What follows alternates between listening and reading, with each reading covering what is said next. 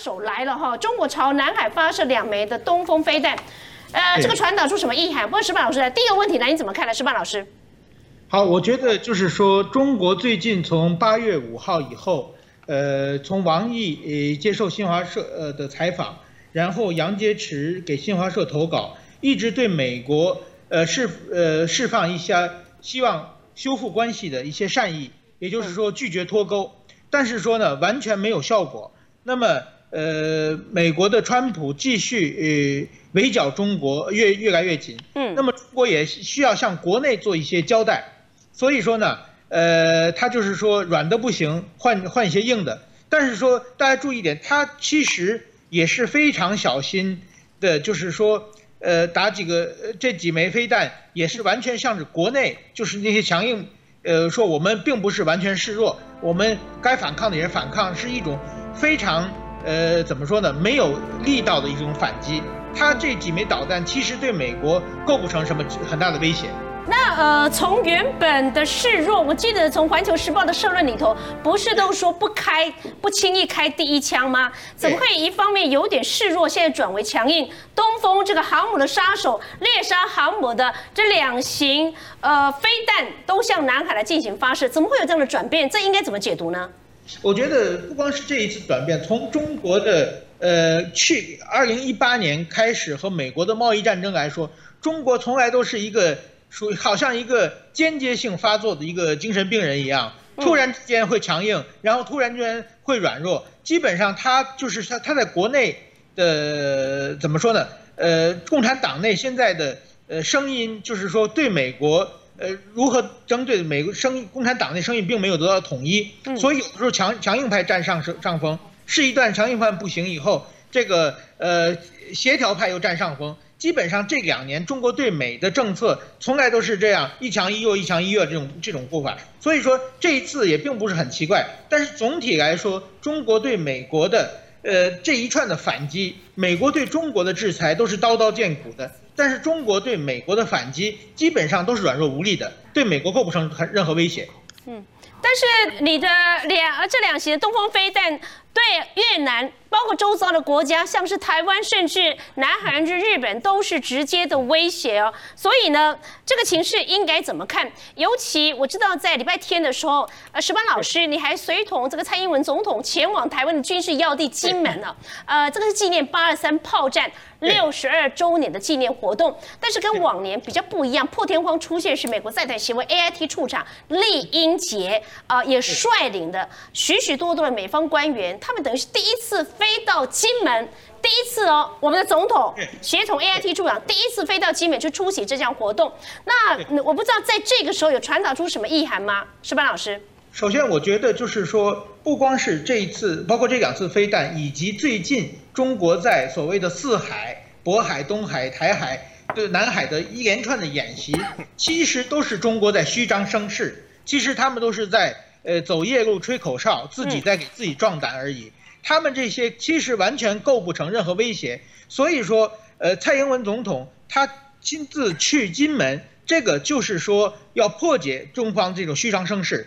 那么，呃，马英九总统，呃，前总统前不久说中国对台湾的首战即终战，美军不不会来等一连串的言论，这个言论确实对台湾的士气、对台湾的军心是有些影响的。那么，作为蔡总统，他现在需要凝聚军心、凝聚士气，现在不能被中国的虚张声势吓倒了。所以说，蔡英文去与金门，我认为是一个非常有勇气、非常了不起的一个行动。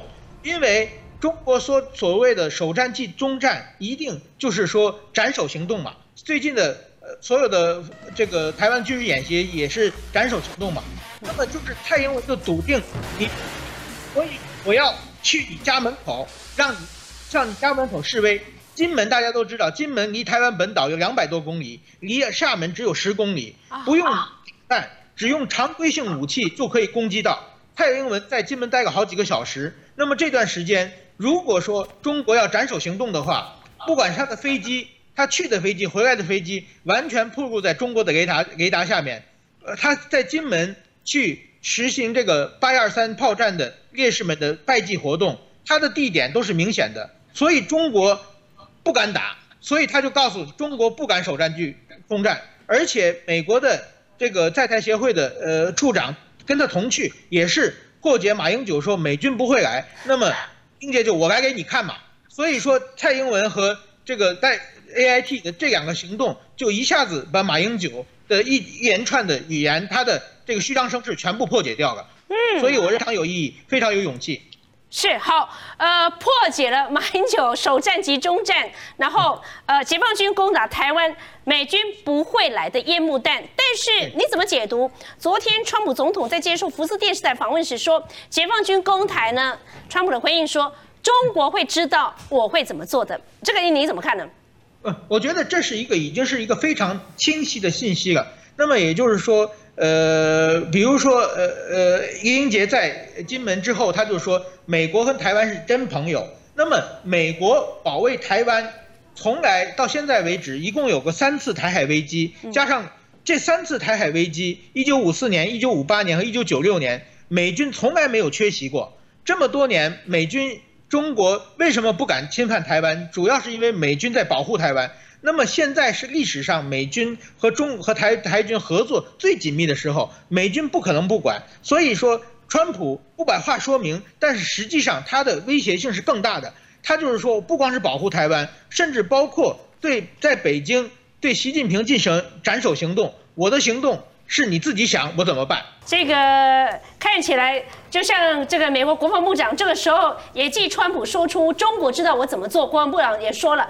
五角大厦也准备好了哈，在两军对峙的过程当中呢，我们看到一个现象啊，继美国卫生部长阿扎尔来台湾之后呢，在这个礼拜天，应该是八月三十一号到下个礼拜啊，九月一号、九月二号，台湾的国会殿堂，包括台湾总统府就出现了捷克的庞大的访问团，这是国会议长哈，国会议长一个准国家元首率九十人来到台湾，这个时候我不知道这样的一个国家。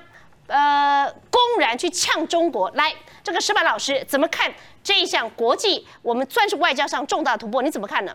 我认为这个突破是非常大的，因为呢，前不久阿扎尔访问台湾，这是台湾外交上一个重大的突破，就是说在和美国没有默契的情况之下，美国的和展开台湾展开了政府间的交流。那么下一个是捷克，大家都知道捷克是小国，那么捷克的议长呢是一个准国家元首的位置。